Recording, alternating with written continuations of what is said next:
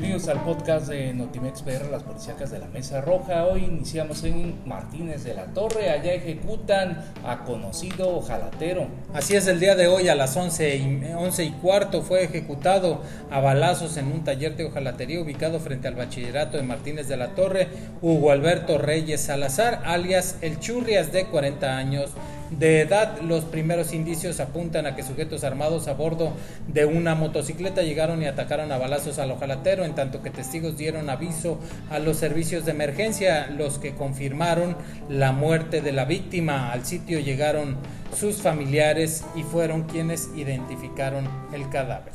Localizan asesinado y enterrado en Papantla a conocido comerciante desaparecido tras varios días de intensa búsqueda por la desaparición de Asunción de 31 años, quien tenía su domicilio en la localidad de San Antonio Carrizal, fue localizado sin vida y enterrado en un predio dedicado al cultivo de plátanos. Como fuera informado oportunamente, Laura Oxiso habría salido de su vivienda y no fue visto nuevamente, siendo la señora Fortunata Castillo Ramírez quien reportó su desaparición. Además, se inició la búsqueda tanto en comunidades como en la cabecera municipal y sus alrededores.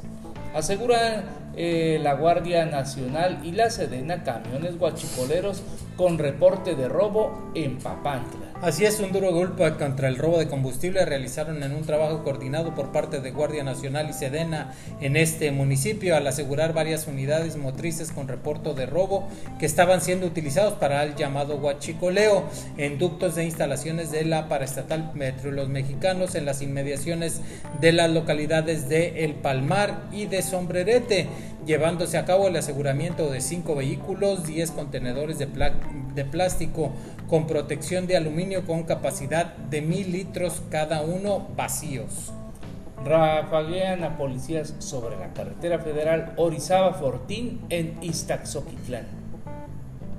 Esta tarde de jueves se registró una balacera entre un grupo criminal a bordo de dos camionetas cerradas con hombres armados y policías municipales, los cuales fueron emboscados por sujetos que les dispararon en repetidas ocasiones cuando circulaban sobre el bulevar Fernando Gutiérrez Barrios rumbo a Cuautlapan. Los hechos se registraron a las dos y media de la tarde de hoy jueves cuando los uniformados viajaban a bordo de una camioneta Nissan con logotipos de la corporación y fueron emboscados.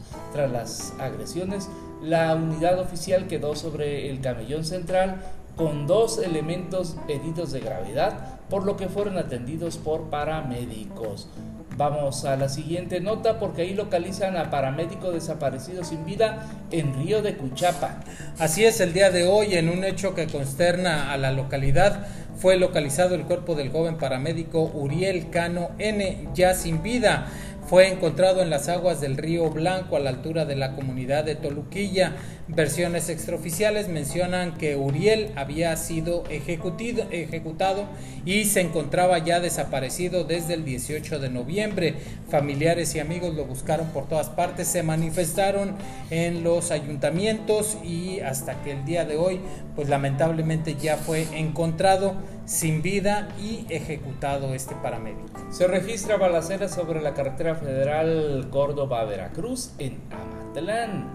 Esta noche de ayer miércoles, una persecución y balacera se registró en la comunidad de Rancho Trejo sobre la carretera federal Córdoba-Veracruz durante la movilización de elementos de la Policía Estatal, Fuerza Civil y de la Guardia Nacional lograron asegurar una camioneta con placas de Oaxaca.